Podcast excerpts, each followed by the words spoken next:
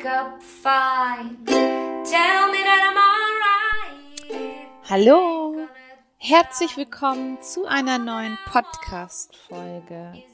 Krebs als zweite Chance, dein Mutmacher-Podcast. Mein Name ist Kendra Zwiefka und heute möchte ich dich darin mitnehmen, dass wir nochmal in die Vergangenheit schauen, denn wir haben was zu feiern. Drei Jahre krebsfrei, ein ganz besonderer Tag, der 20. Juni 2018. Genau da habe ich meine Diagnose bekommen. Und genau jetzt möchte ich dazu eine eigene Podcast-Folge machen. Ich werde hierzu auf ein paar Fragen eingehen, die mir oft gestellt werden. Und ich werde ein wenig darüber plaudern, wie der Werdegang war, wie ich mich gefühlt habe, wie ich dir helfen kann, auch wenn du gerade in einer schwierigen Zeit steckst, wenn du vielleicht mitten in deinen Chemotherapien bist, bei den Bestrahlungen, wenn du kurz vor einer Operation stehst, aber auch vor allem, wenn du Angst hast. Ganz viel Spaß wünsche ich dir bei dieser besonderen Podcast-Folge. Das ist mein Geschenk für dich. Vielleicht hilft es dir weiter. Lass es mich gerne wissen. Und jetzt wünsche ich dir ganz, ganz viel Spaß. Nimm dir was zu trinken, nimm dir Zeit für dich, gönn dir diese Minuten, gönn dir diese Ruhephasen. Und ich wünsche dir alles, alles Liebe, bleib gesund und ganz viel Freude beim Zuhören. Ich möchte noch einmal kurz zurückgehen, damit du weißt, wie ich mich damals gefühlt habe und damit ich auch weiß, wie du dich teilweise fühlst, weil ich kenne diese Gedanken. Wir gehen zurück zu dem Zeitpunkt, als ich den Knoten selbst getastet habe.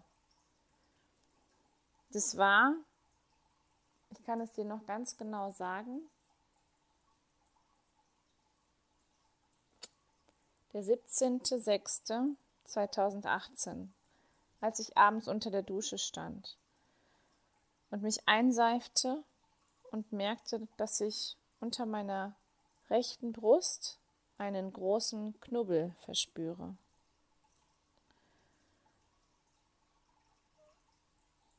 Noch heute fühle ich unter die rechte Brust und ähm, kann immer noch nicht glauben, dass damals so was Großes und Hartes war. Tischtennisball groß, kannst du es dir vorstellen. Ich brach zusammen und weinte bitterlich und war unendlich froh, dass mein Mann da war, der sofort zur Stelle war. Ich hatte Angst, ich hatte Todesangst. Warum? Weil meine Mutter damals an Brustkrebs gestorben ist, als ich 17 Jahre alt war und ich nicht sterben wollte. Die Nacht war furchtbar. Ich habe nicht geschlafen, ich habe mich gewälzt in den Schlaf und war unendlich froh, als die Nacht endlich vorbei war und ich zum Telefonhörer greifen konnte, um meinen Frauenarzt anzurufen. Ich kann dich so fühlen. Und hm, vielleicht denkst du einfach an andere Dinge. Dreimal wurde ich gepiekst mit diesen netten Nadeln. Dreimal möchte ich dir genau dieses Geräusch, Achtung, es wird jetzt etwas lauter, zeigen. Du kennst sicherlich diese Heftzwecken, die man antackert an ein Blatt. Und genau so war's. Zack. Dieses Geräusch werde ich bis heute, bis zu Lebensende, in diesem Leben nicht vergessen. Aber dennoch ist es unendlich wichtig. Denn ich möchte dich beruhigen. Es ist, wie es ist. Hm. Diesen Knall vergisst du irgendwann wieder. Und irgendwann ist es vorbei. Aber dann ist da noch die eigentliche Sache, das Gespräch mit der Ärztin. Bei mir war es so, dass ich ein Déjà-vu hatte. Ein Déjà-vu, dass die Ärztin hier reinkam, eine weiße Perlenkette trug und blonde kurze Haare hatte und mich ganz stark an Mama erinnerte. Und ich stand da, merkte, dass ich geführt werde und dass ich mich unendlich gut aufgehoben gefühlt habe. Ich möchte dir sagen, dass es unendlich wichtig ist, auf sein Gefühl zu hören, sich gut aufgehoben zu fühlen. Wenn dir das Gefühl schon sagt, es ist irgendwas nicht in Ordnung, du fühlst dich nicht wohl bei der Ärztin oder bei dem Arzt, du wirst nicht für voll genommen, dann verlange eine zweite Meinung. Es ist dein Körper, es ist dein Leben. Und das darfst du immer. Du musst dich nicht schämen, du musst nicht keine Angst haben. Du darfst das. Lass es geschehen. Zurück im Arztzimmer.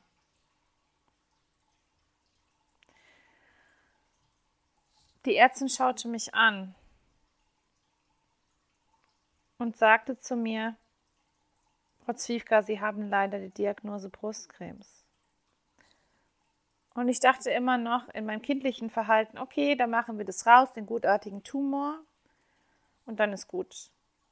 Und sie schaute mich ernst an und sagte, nein, Frau Zwiefka, es ist ein bösartiger Tumor. Er ist schnell wachsend und ist jetzt schon auf drei Zentimeter groß. Hm, ungefähr wie ein Tischtennisball. Wenn die Ärztin dich da auch noch fragt, was wir jetzt machen wollen und ob ich mir schon ein Brustzentrum ausgesucht habe, vielleicht ergeht es auch dir so.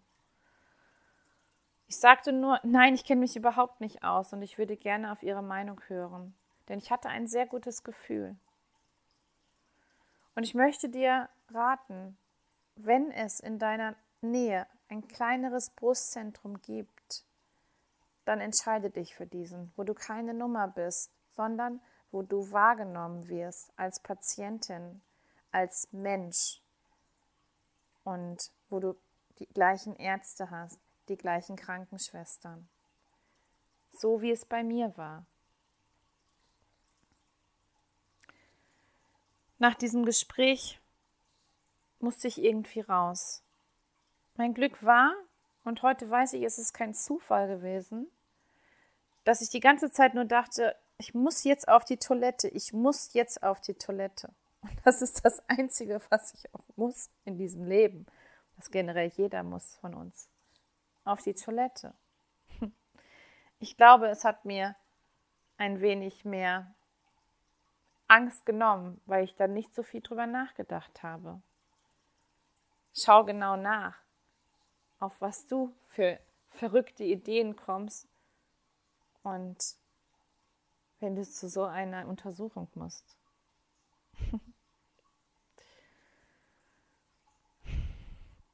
mein Mann hat draußen Auto nicht gewartet. Ich wollte nicht, dass er so lange warten muss. Ich habe ihn angerufen, weil ich möchte dir erzählen, dass ich zu dem Zeitpunkt keinen Führerschein hatte. Auch eine Sache, wo ich mich heutzutage nicht mehr schäme, dass er mit 37 noch keinen Führerschein hat. Und wenn du meine Geschichte kennst, aber da kommen wir gleich noch zu, dann weißt du warum. Auf jeden Fall griff ich zum Führer und habe meinen Mann angerufen und konnte nichts sagen am Telefon. Er wusste sofort Bescheid. Dann musste ich in irgendeinen Park, ich musste raus, ich musste frische Luft bekommen. Und das wünsche ich dir. Geh, in, geh zu einem Ort, geh in die Stille, schließe die Augen und lass das Ganze erstmal sacken. Bei mir war es so, dass ich direkt meinen Vater angerufen habe. Mit den Worten: Hallo Papa, hier ist Kendra. ich habe Brustkrebs. Und dann bin ich zusammengebrochen. Aber er holte mich aus meinem Tief sofort wieder heraus und machte Scherze, dass er auch eine Freundin hatte, die schon wieder mit dem Rasenmäher durch die Gegend gefahren ist, obwohl sie letzte Woche noch eine Chemo hatte. ich musste lachen und schon da war ich wieder ein wenig fröhlich. Und er sagte zu mir, dass der Tod von Mama schon so lange her ist und dass die Medizin schon so weit ist. Und vielleicht hast du auch jemanden, der gestorben ist. Aber das heißt es nicht. Es muss nicht das Ende sein, sondern für viele ein neuer Anfang, so wie für mich.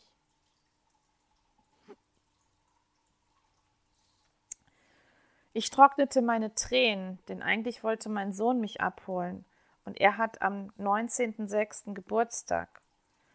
Ich wollte nicht, dass er mich so verweint sieht, ich wollte ihm doch gratulieren.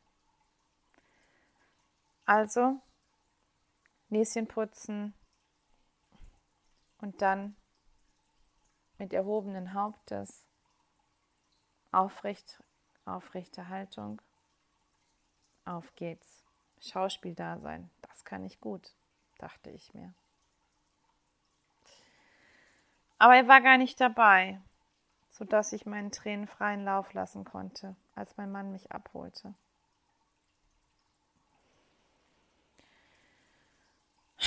Ich schaffte es noch, eine, einige WhatsApp-Nachrichten zu verschicken. Mit tränender Stimme sagte ich, was passiert ist. Und schon da riefen mich die ersten Freundinnen an und weilten einfach nur am Telefon mit mir. Und es ist so unendlich wichtig, mit jemandem darüber zu sprechen. Schluck es nicht hinunter.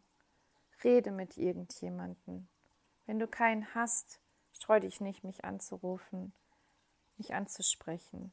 Ich bin da. Ich weiß genau, wie du dich fühlst. Als ich zu Hause war, konnte ich nicht anders, als dass ich wieder live ging. Ich konnte nicht eine Farce erzählen, die nicht stimmt. Zu sagen, dass alles gut war, das ging einfach nicht. Dadurch, dass ich im Network arbeitete und schon einige Follower auf Facebook und auf Instagram hatte. Und ich fühlte, ich muss es ihnen sagen.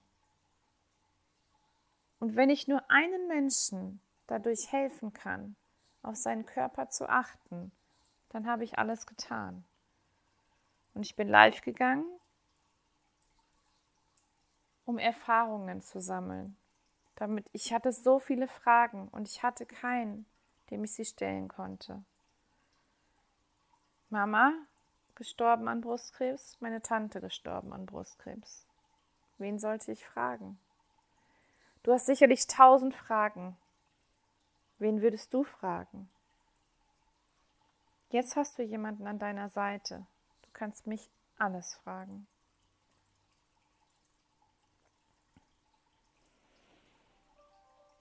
Der nächste Tag noch einmal war furchtbar.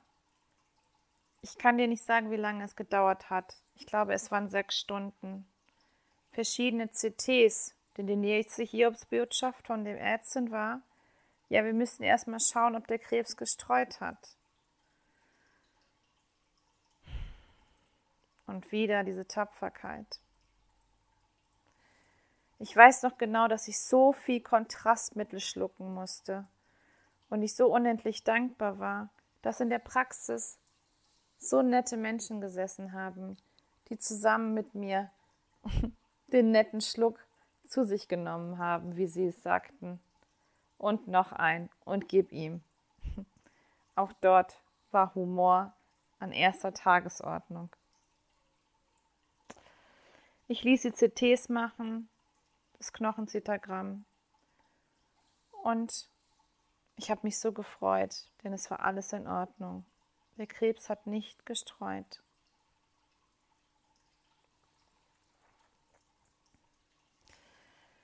Ich hatte noch mit meinem Mann besprochen, dass wir den Kindern die Wahrheit sagen wollen. Ich wollte nicht, wie es bei mir damals war, ihnen etwas verschweigen. Mir wurde damals nicht die Wahrheit gesagt, dass Mama so schwer krank ist, dass sie sterben wird. Ich wusste es damals nicht und ich wollte das meinen Kindern nicht antun. Und so nahmen wir unseren ganzen Mut zusammen und erzählten unseren Kindern, dass Mama krank sei. Egal wie, wie klein deine Kinder noch sind. Ich möchte, ich möchte nicht und ich möchte es dir auch empfehlen, dass sie es von jemand anders erfahren werden. Und dann habe ich wirklich zu meinen Kindern gesagt, ja, Mama ist krank und mir geht es gerade nicht gut. Aber wir schaffen das. Ihr kennt mich ja. Und wisst, weißt du, was mein Sohn die erste Frage gestellt hat, die er war, was er zu mir sagte? Mama, wirst du auch sterben wie Oma?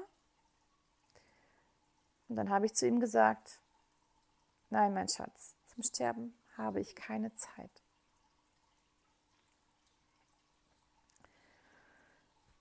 Ich sage euch, dass es bei mir ganz schnell ging. Ich hatte einen unheimlichen, tollen, tolle Radiologin, die sofort dafür gesorgt hat, dass ich einen Termin im Krankenhaus bekam. Und darauf möchte ich auch nochmal plädieren.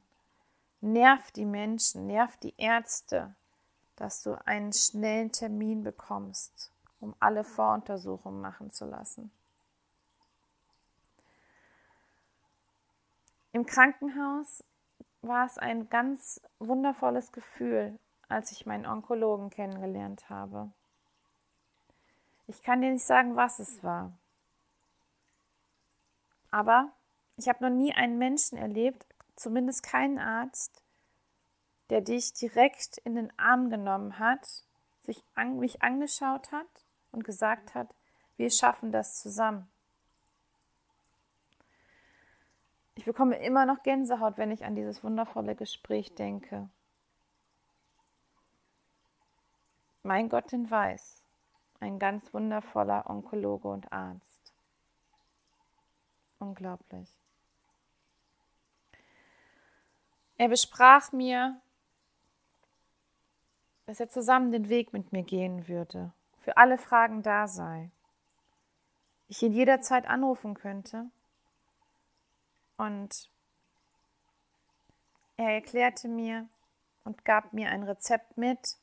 Er sagte zu mir, dass ich meine langen Haare abschneiden lassen sollte, damit es nicht so weh tut, wenn sie ausfallen würden. Auch das möchte ich dir ganz nah ans Herz legen.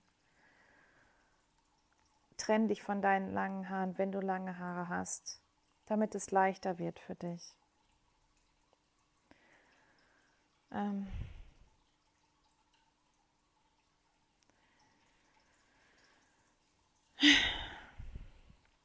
Du merkst, es ist immer noch sehr emotional für mich, aber ich möchte unbedingt diese Podcast-Folge aufnehmen.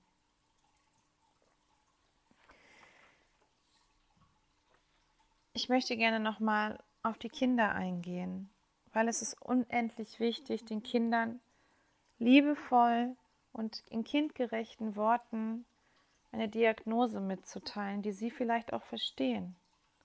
Meine Tochter fragte mich zum Beispiel, ob ich ein Pflaster bekommen würde oder ob ich ein Verband bekomme, weil sie Angst dort vor hat. Ich schaute sie an und lachte. Nein, mein Schatz, kein Verband. Vielleicht ein Pflaster, aber sonst gar nichts. Nehmt in diese Ängste. Erklärt es vielleicht bei, einem, bei ihrem Lieblingsteddy. Und bindet sie mit ein. Das ist so unendlich wichtig, dieser Zusammenhalt der Familie. Ich habe auch gesagt, die Mama und die Oma im Himmel, die passen jetzt auf dort oben. Also meine Mama und meine Oma. So wie ihr die Schutzengel, wie die Schutzengel von den Kindern. Das beruhigte sie etwas, gibt ihnen etwas, woran sie sich festhalten kann und können.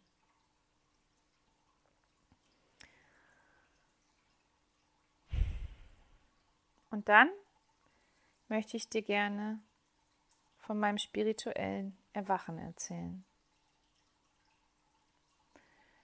Ein paar Tage später, als ich schon einigen Menschen mitgeteilt hatte, dass ich Krebs hatte, bekam ich einen Anruf von Conny. Ich kannte sie, sie war eine Kundin von mir und wir haben uns sogar schon mal persönlich kennengelernt. Ich weiß nicht, was es war, aber ich möchte dir gerne sie an die Hand geben. Denn sie hat mir mein Leben gerettet. Ihre Worte waren, Kendra, ich kann dir vielleicht helfen. Ich kann dir nicht sagen, was es war, aber ich wusste, sie kann mir helfen. Es war so ein wundervolles Gespräch. Sie hat mir ihren Werdegang erzählt. So viele Bücher, was sie gelesen hat. Neil Donald Walsh, Louise Hay, wie sie alle hießen, Kurt Tepperwein, The Secret, und diese ganzen Dinge, von denen ich überhaupt noch keine Ahnung hatte.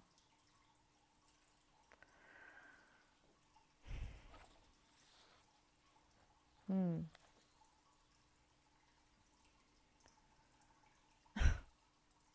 Ich habe nur gedacht, äh, what? Aber das ist überhaupt nicht schlimm. Es ist wichtig, dass du jemanden hast an deiner Seite. Conny hat eine Erdung mit mir gemacht eine Seelenerdung. Vielleicht hast du es schon mal gehört. Ich erkläre es dir ein bisschen. Die Seele, wenn du zum Beispiel einen Unfall hast oder jemand stirbt von der Familie, es eine Ver Vergewaltigung gibt oder was auch immer, dass Seelenanteile von dir weggehen, weil sie diesen Schmerz einfach nicht gewachsen sind. Und diese Seelenanteile kommen auch nicht wieder, die muss man wiederholen. Und sie hat mir den Weg gezeigt, wie man das macht. Und so viel habe ich durch sie gelernt. Ich bin ihr unendlich dankbar. Aber ich möchte dich warnen, denn sie hat von Anfang an gesagt, dass sie mir nicht sagen kann, wohin der Weg gehen wird. Sie kann nicht sagen, ob ich hier bleiben werde auf der Erde. Und das kann dir keiner sagen, ob du hier bleiben wirst auf der Erde ob deine Aufgabe hier zu Ende ist. Das muss dir klar sein. Und es war mir auch klar. Aber ich wusste, wir gehen den Weg zusammen.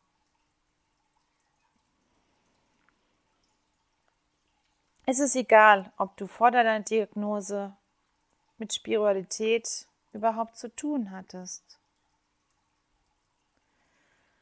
Wie ist das bei dir? Überleg einmal. Bei mir war es der Weg zu Conny. Und von Conny habe ich Laura Marlina Seiler entdeckt, Christina von Dreien zum Beispiel und Maggie Marison durch das Yoga. Und ich habe immer gedacht, es sind alles Zufälle, aber es gibt keine Zufälle. Es sollte alles genauso sein, das weiß ich heute.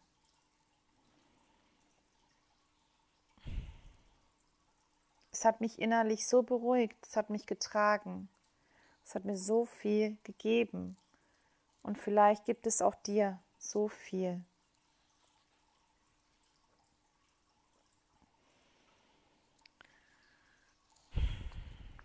Was ist eigentlich eine Chemotherapie?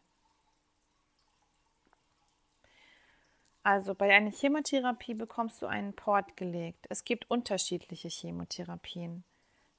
Bei manchen ist es so, dass sie erst operiert werden. Es kommt immer ganz auf den Tumor an. Bei mir war es so, dass erst die Chemotherapie war und später die Operation. Und es ist so, dass die Chemotherapien ein unheimlich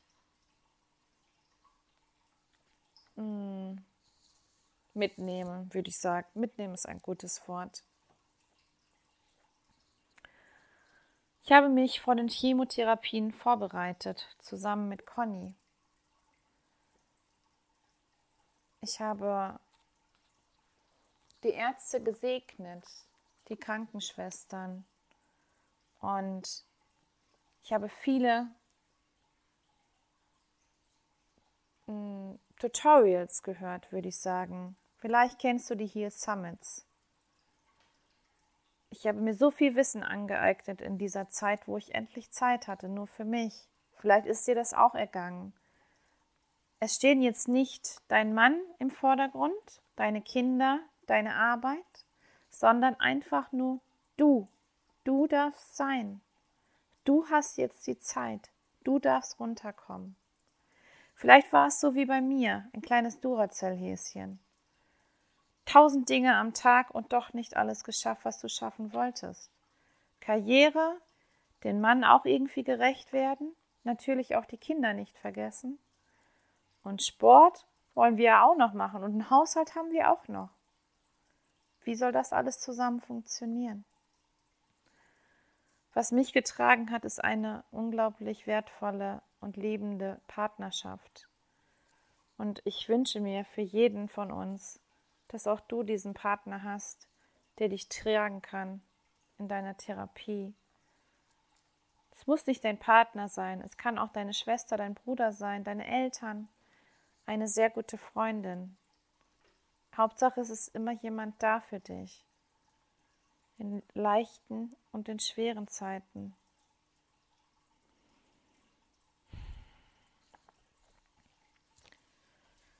Bei mir waren es 16 Chemotherapien. Das ist der Klassiker. Es waren vier sehr, sehr große Chemos. Und die fand ich auch am schlimmsten. Aber lass dir sagen, gib die Macht nicht den Göttern. Gib die Macht nicht den Ärzten ab. Sie sind keine Götter. Du bist der Mensch. Jeder Arzt kann dir eine Diagnose nennen, aber er kann dir keine Prognose nennen. Es ist immer dein Weg, was du daraus machst. Lass dir das gesagt sein. Ich glaube, für jeden von uns ist es am schlimmsten, nach der Chemotherapie, die auch nicht angenehm war, aber die kaum Nebenwirkungen mit sich trug, weil ich positiv in jede Therapie reingegangen bin. Ich möchte dir mitgeben, dass du, wenn du zu einer Chemotherapie fährst, wenn du zu einer Operation musst, wenn du zu einer Bestrahlung musst oder generell, nimm dir Sachen mit, die dir gut tun. Bei mir war es Gespräche mit Gott. Da ich zu müde war zum Lesen, habe ich mir das komplette Hörbuch angeschaut oder angehört beziehungsweise. Ich hatte mein Handy mit und habe meine Gedanken mit einer großen Community geteilt, der Team Liebe-Gruppe von der lieben Laura. Dort sind so viele Menschen, die dir nahe sind, die dir beistehen und dir ganz viel Kraft und Mut schenken und dir Licht und Liebe senden. Vielleicht hilft dir das. Vielleicht kannst du deine Community dazu agieren. Vielleicht ist aber auch Instagram ein großer Vorreiter, denn bei mir war es so, dass ich mir dort immer einige Vorbilder gesucht habe, die das Gleiche durchgemacht haben. Schau gerne zurück, scroll zurück und du kannst dir gerne die Highlights anschauen, wie ich in die Therapien reingegangen bin. Such dir einen Anker, und schau dir gerne an, was diese Person gemacht hat. Ich weiß es nicht mehr genau, wie lange es gedauert hat, aber ungefähr nach zehn Tagen gingen mir die Haare aus und ich hatte einen kurzen Bob. Hm. Ich weiß noch, dass diese Haare überall waren, im Waschbecken, auf dem Kopfkissen. Und ich wollte das nicht. Ich wollte das einfach nicht mehr. Ich habe geweint und ich habe ein Ritual gemacht. Und dieses Ritual möchte ich gerne mit dir teilen.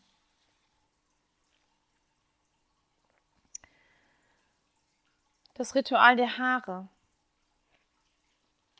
Es ist so, als ich die Haare verloren habe, stand ich unter der Dusche. Und Ich weiß nicht genau, was es damals war. Aber wir hatten vorher die Haare verabschiedet. Und das möchte ich auch dir mitgeben. Die Haare zu verlieren für eine Frau ist eine Katastrophe.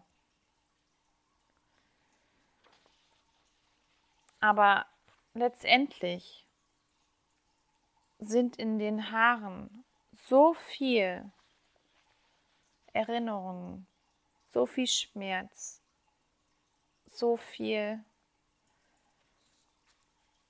Krankheit auch, so viele Traurigkeiten. Und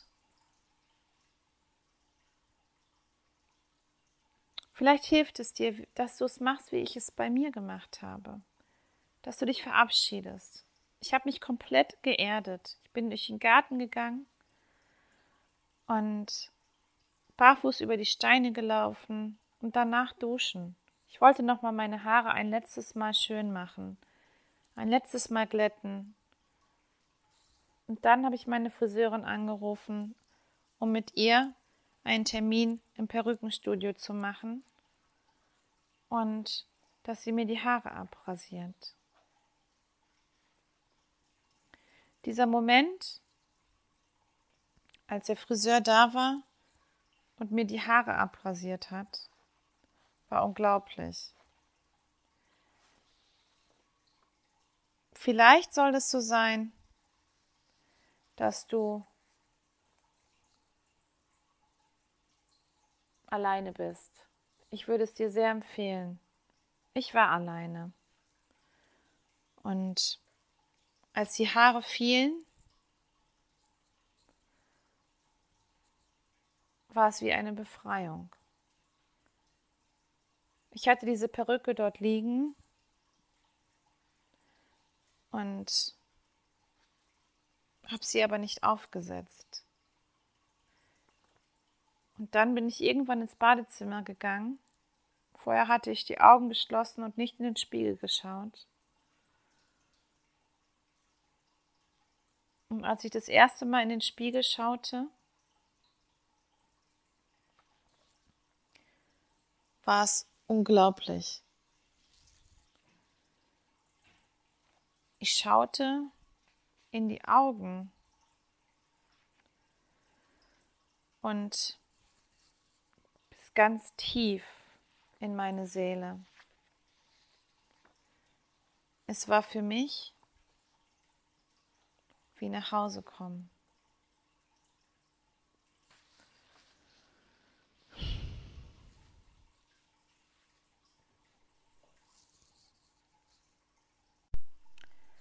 Ich wünsche mir für dich, dass du auch dieses Bild siehst, dass du bis in deine Seele schauen kannst, diese großen Augen siehst, keine Haare und nichts mehr. Und bei mir war es so, dass ich dachte, was steht dort für eine wunderschöne Frau vor mir.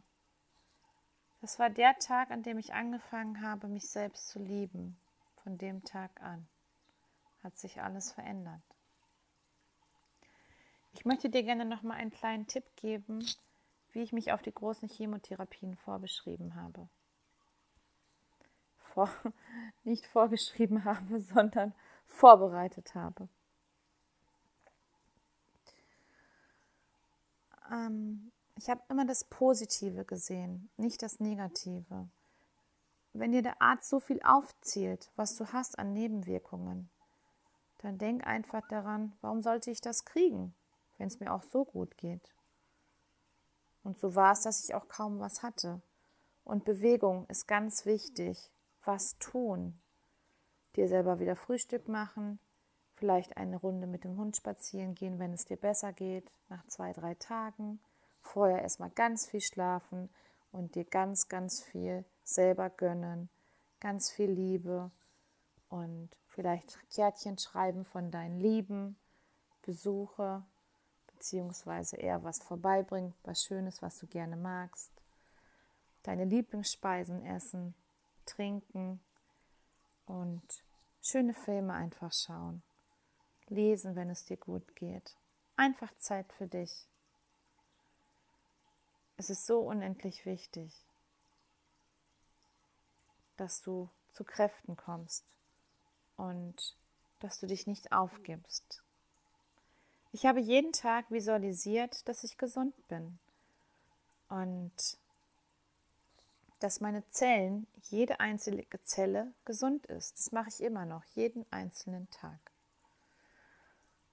Und ich habe gelernt, dass es ein Körperwesen gibt und dass es einen emotionalen Zustand gibt und einen seelischen. Und es ist wichtig, mit wem du dich triffst. Wer, ich hatte ein paar Chemomädels, mit denen ich lachend im Behandlungszimmer saß. Und diejenigen, die negativ waren, von denen habe ich mich getrennt. Das ging übrigens auch in der ganzen Zeit so. Und heutzutage mache ich das genauso. Und das möchte ich auch dir als kleinen Tipp an die Hand geben. Schau einfach, dass es dir gut geht. Auch wenn du im Krankenhaus bist und auch wenn es dir mal nicht gut geht, darf das natürlich sein. Und natürlich darfst du auch weinen, keine Frage. Das habe ich auch getan. Ich möchte dir aber noch einen kleinen Tipp geben, denn jede Krankheit kommt von der Seele. Hast du dich mal gefragt, was genau in deinem Leben passiert ist? Ich weiß, hinzuschauen tut weh. Und es hat weh getan. Bei mir war es, dass ich 20 Jahre lang fast in einer Seifenblase gelebt habe. Ich möchte dir heute noch mal kurz davon erzählen, damit du verstehst und vielleicht einige Parallelen dazu erkennen kannst. Es ist die Kurzfassung. Aber ich habe in einem Traum gesehen, dass meine Mutter sterben wird. Und ich wollte zu dem Zeitpunkt mit ihr gehen, weil ich mich so unendlich allein gefühlt habe. Und so fasste ich einen drastischen Entschluss und legte mich am 25. Januar 1999 auf eine kalte, nasse Straße und ließ mich von einem Auto überrollen. Und nicht nur überrollen, sondern ich lag dort und konnte nicht aufstehen. Es war links alles gebrochen, was brechen kann. Ich war kaputt. Und ich dachte, gleich ist es vorbei, gleich bin ich im Himmel. Aber so war es nicht. Denn in meinem kindlichen Dasein habe ich gedacht, es wäre die einzige Möglichkeit zu gehen. Ich weiß nur, dass ich durch diesen Tunnel gegangen bin, mit dem Licht da draußen, was es wirklich gibt. Ich weiß noch, dass ich gefleht habe, dass die Engel mich mitnehmen aber sie haben es nicht getan und haben gesagt, es ist eine große Aufgabe, die hier auf mich wartet und mein Weg ist noch lange nicht vorbei. Ich wollte doch, dass Mama hier bleibt und dass ich gehen darf. Und vor lauter Angst, vor lauter Scham habe ich diesen besagten Suizidversuch bis vor zwei Jahren nicht aussprechen können und erst dieses Jahr meiner Familie erzählt. Und als ich das ausgesprochen habe zu der ersten Person, was damals für mich 2018 Conny war, so heißt auch das Motto, manchmal bedarf es einer Diagnose, um in seinen Seelenhalt zu finden. Da geschah die Heilung. Und vielleicht ist das auch ein kleiner Reminder an dich, was bei dir ganz tief im Verborgenen ist, wo wir so viele Schubladen haben, die wir einfach, einfach wieder zumachen, so viele Ordner, die wir besitzen und wir einfach da nicht rangehen wollen, weil es uns so tief verletzt. Vielleicht kann ich dir dadurch helfen.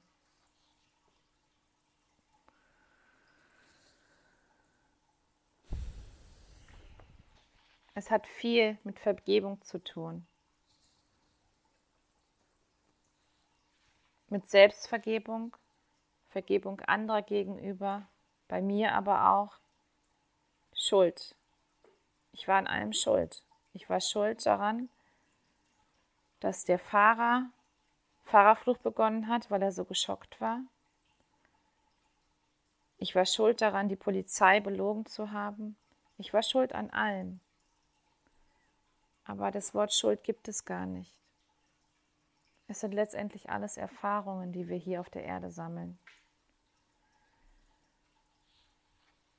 Und diese Ängste, die ich hatte und auch die du hast, sind letztendlich alles nur Gefühle auf emotionaler Ebene. Und durch so eine Diagnose kannst du unendlich viel Kraft schöpfen. Als ich meinem Mann damals die Wahrheit erzählt habe, hat er mich nur in den Arm genommen. Auch mein Vater hat nur gesagt, ich hab dich doch lieb. Ich habe mich verurteilt, so viele endliche Jahre. Natürlich bin ich nicht mit ein paar blauen Flecken von dem Unfall dazugekommen, sondern habe seitdem unendliche Narben auf dem linken Bein. Aber diese Narben habe ich lieben gelernt. Und ich freue mich darüber. Und vielleicht siehst du jetzt auch einen Zusammenhang. Es gibt so vieles da draußen. Und für mich war es so, dass alles damit begonnen hat durch die Krebsdiagnose mein neues Leben. Und ich bin so unendlich dankbar dafür und so glücklich. Und jeden Tag starte ich mit Dankbarkeit in den Tag. Und weißt du, auch wenn du gerade mitten in einer Therapie bist, so überleg genau, hast du ein Haus? Die meisten können es mit Ja beantworten oder eine Wohnung. Beziehungsweise hast du ein Dach über den Kopf? Und hast du Kleidung? Auch da kannst du mit Ja antworten. Hast du genug zu essen und zu trinken? Auch da kannst du sicherlich mit Ja beantworten. Und hast du zwei Arme und zwei Beine? Eine Stimme? Organe, die funktionieren? Und auch da können die meisten mit Ja beantworten. Und auch wenn du eine Diagnose hast, es gibt so viele Menschen da draußen, denen es noch viel schlechter geht als dir. Und seitdem ich das weiß, sehe ich das Leben ganz anders, mit ganz, ganz anderen Seiten. Und das möchte ich dir mitgeben, die Dankbarkeit zu fühlen, jeden einzelnen Tag. Es ist eine Ehre, hier zu sein, auf der Welt, auf der Erde hier zu sein. Und du hast jeden Tag die Chance auf Heilung und du kannst jeden Tag dein Leben ändern, von jetzt auf gleich. Fang an zu leben. Schau nicht zurück, schau nach vorne. Ich hoffe sehr, dass dir diese Folge gefallen hat und ähm, sie ist noch einmal sehr emotional für mich, aber auch ein kleines Stückchen Hoffnung Hoffnung und vor allem der Glaube an sich selbst. Du bist die Schöpferin deines Lebens. Du kannst jeden Tag ändern. Lebe im Hier und Jetzt, schau nicht in die Vergangenheit zurück, die du sowieso nicht ändern kannst. Was ein guter Freund, der Kurt Tepperwein immer sagt. Schau nach vorne. Und das ist das, was ich dir wünsche. Denk nicht daran, was du nicht hast, sondern schau, was du hast und sei dankbar dafür. Denn die Dankbaren sind die Glücklichen. Und vielleicht ist das ein kleines, ein kleines Mantra, was du sprechen möchtest. Es gibt so viele Dinge da draußen, die wundervoll sind, so wie du es bist. Vergiss das nicht. Ich danke dir fürs Zuhören. Ich würde mich so über ein Feedback freuen, über eine Bewertung. Schreib es mir gerne eine Nachricht schreiben auf meinen Social Media Seiten, Facebook, Instagram, eine E-Mail. Ich würde mich unendlich darüber freuen. Sag mir gern, was dir gefallen hat. Verlinke mich und ich poste das natürlich auch sehr gerne. Teile es mit der Welt und es ist schön, dass es dich gibt. Danke, dass du mir zugehört hast und ich freue mich auf ein wundervolles nächstes Mal. Alles, alles Liebe, bleib gesund, deine Kendall.